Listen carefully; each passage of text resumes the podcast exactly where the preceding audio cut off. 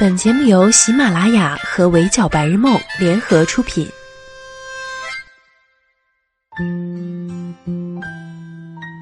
闹钟只能叫你起床，我负责叫醒梦想。Hello，大家好，欢迎收听本期的 Madam 神侃娱乐圈，我是 Madam 宁九。就在今天，又又又又有一部青春剧开播了，听名字就有点傻屌，人不彪悍枉少年。这两年国产青春片扎堆产出，要么是单纯美好清纯的校园初恋，一个傻白甜女主配一个优等男生，美好到不真实；要么是早恋、车祸、意外怀孕等等狗血的校园撕逼大戏，离我们的生活不是一点儿半点儿的远。但这部光看名字就很不走寻常路的人不彪悍枉少年，还真是剧如其名，够傻屌，够热血，够欢乐。Madam 一口气看完了前三集，迫不及待的要把它安利给大家。首先吧，这个女主就和我们平常想象的青春校园剧的女主不太一样，她既不是什么单纯善良胆怯的小可爱，更不是学习长相都突出的校园真女神。别看她也留了一个呆萌的波波头，但是我们这位女主是个飞毛腿。没错，我们的女主杨希。是一个头脑简单、四肢发达、跑得很快、成绩一般的体育生。其次呢，剧中的女二号也有别于我们在其他青春剧中看到的女二，她不是我们想象中的恶毒女配，也不是女二标配的富家千金。这个女二号黄澄澄是班上的文艺委员，天真烂漫，笑容灿烂。即便心仪的男孩子是别人的青梅竹马，她也不会使什么卑劣手段去破坏人家的感情。而是紧紧追着自己喜欢的人后面，勇敢地表达出自己的情感，让对方看到。男女主角的相遇也不是什么桃李春风的美好邂逅，而是一次冤家路窄的再次相逢。飞毛腿杨希在追赶偷车贼的过程中，意外被实验室爆炸的冲击波伤了腿，遗憾错过了可以给高考加分的长跑比赛。这个杨希发誓要暴揍一顿的罪魁祸首花彪。开学后转到了杨希所在的班级，成了他的同桌，还抢走了他要连任的班长之职。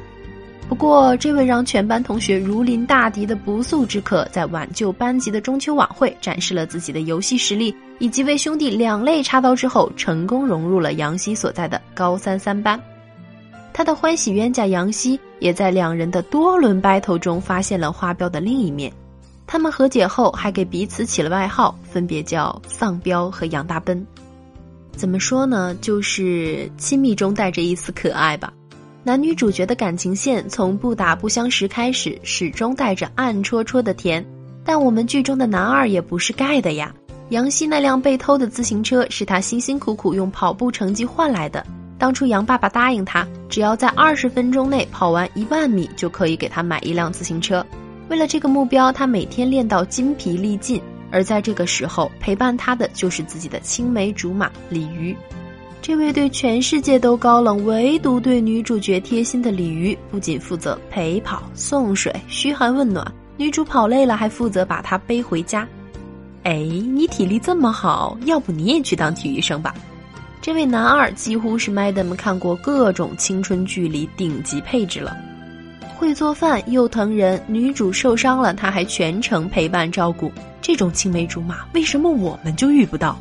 看到剧里两个男孩子发出这样的对话的时候，Madam 只想感叹：啊，这是什么顶配的三角恋情节？剧中的冤家男主和暖心男二确实十分戳人少女心，但最让 Madam 沉迷的还是剧里各种各样的傻屌剧情。比如，我们女主好不容易在小伙伴的陪伴下跑进了二十分钟，当她试图在饭桌上用计时器暗示父母的时候，忽略成一被父亲看的报纸巧妙的盖住，忽略成二被母亲端菜上桌显碍事儿一把推开，求此时杨希的心理阴影面积啊！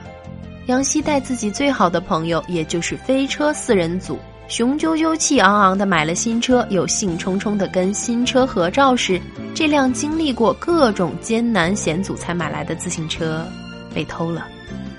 虽然听起来真的很惨，但当 Madam 看到几位年轻人沉迷拍照，蓦然回首，惊恐发现车丢了的时候，Madam 还是发出了心疼的爆笑。杨希追车的过程也很好笑，他一路追着偷车贼跑进校园，偷车的都已经满头大汗了。杨希还大气儿不喘，用行动证明了偷车贼的疑问：“别追了，你练长跑的吗？你别跑，我就是练长跑的呀。”嗯，飞毛腿杨希这波操作人设不崩。还有杨希的腿到底是怎么受伤的？和男主的仇是怎么结下的？Madam 说出来真怕你们笑死，强烈建议大家自己去看剧 get 一下原因。大概是这剧情傻屌、热血又彪悍，Madam 在追剧过程中始终保持着一脸姨母笑。少年少女们的青春故事自带热血属性，初恋的懵懂又不会过分甜腻，一口气儿追下来真的很过瘾。除了剧情本身引人入胜外，人不彪悍枉少年在当前的青春剧市场上其实是与众不同的，甚至相当特殊的。为什么这样讲呢？区别于其他青春剧，人不彪悍枉少年有三个主要特征：第一，剧情设置在一个独特的年代。人不彪悍枉少年的故事啊，发生在一九九六年的夏天，一群刚刚进入高三、即将面对高考的学生身上。基于这个设置，剧中的剧情、布景、服化道都非常到位，大量九十年代初的元素被剧组运用的炉火纯青。杨希伤了腿在家休养，他把电风扇当话筒哇哇唱歌，一边吹风边喝北冰洋，这一幕让 Madam 印象深刻。我们小时候没有空调的夏天，可不就是这样度过的吗？还有杨希爱读的金庸，杨逍和美爱读的琼瑶。老式自行车棚的小心机，假期里的游戏机和溜冰场，邻里们彼此熟识的筒子楼，爸妈没回家就先去邻居家蹭个饭，这一幕幕熟悉的场景，分分钟让人身临其境，宛如置身九十年代初的青春校园，怀旧感和青春活力都是足足大。第二，女主角的人物设置独特，击中少女心的同时又不失代入感。杨希这个女孩子不是我们常见的完美校花，或者是弱势傻白甜。她长相普通，成绩也普通，最大的优势就是跑得快，心肠好。我们读书的时候，好像每个班里都会有杨希这样的侠女，她们可能是那时的体育委员或者班长，当然也有可能就是正在追剧的我们自己。她好像对感情特别迟钝。自己的青梅竹马被别人追求，杨希没有半点的情敌意识，还当着鲤鱼本人的面儿表示：“我每年生日都跟你一起过，今年绝对不了。”高三开学没多久，从天而降一个转学生做同桌，这个霸道直接的理科天才还是个热血少年，大众男神。而杨希呢，一旦发现对方就是导致自己腿伤的罪魁祸首，分分钟原地脱离花痴模式，开始当众谴责花表。这样的女孩在从前可能没有资格做女主的，但是现在这样一个真实可爱、带着一点冒失的小姑娘成了故事的主角，这就让屏幕这头的我们生出了无数的亲切感。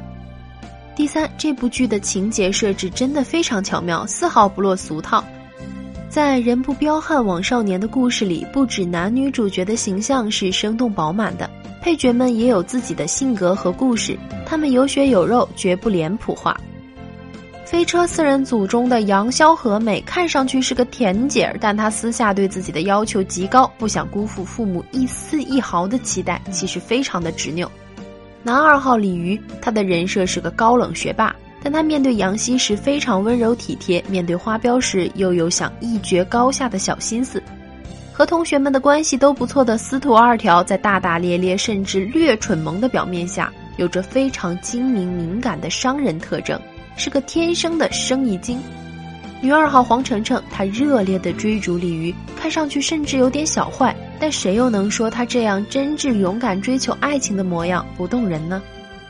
人不彪悍枉少年是一部青春片，却不是一部单纯的爱情片，它为我们还原了青春最原本的模样：懵懂的初恋、可爱的同学、亲切的老师，还有虽然摩擦不断但始终爱我们如初的爸爸妈妈。呈现在大家眼前的青春，不是编剧凭空杜撰的，这一桩桩、一件件、一幕幕，都是我们记忆中青春的缩影，非常能够引起观众的共鸣。一部青春剧做到如此极致的地步，真的是非常良心了。从今天开始，《人不彪悍王少年》就在腾讯视频正式上线啦！相信大家会和 Madam 一样，都能在这部与众不同的青春片中找到属于自己的共鸣点，看到自己青春的影子，也勾起自己对青春的那份怀念。好啦，以上就是本期节目的全部内容，也欢迎收听的小耳朵们留言评论，关注微信公众号“围剿白日梦”。我是主播宁九，我们下期不见不散啦！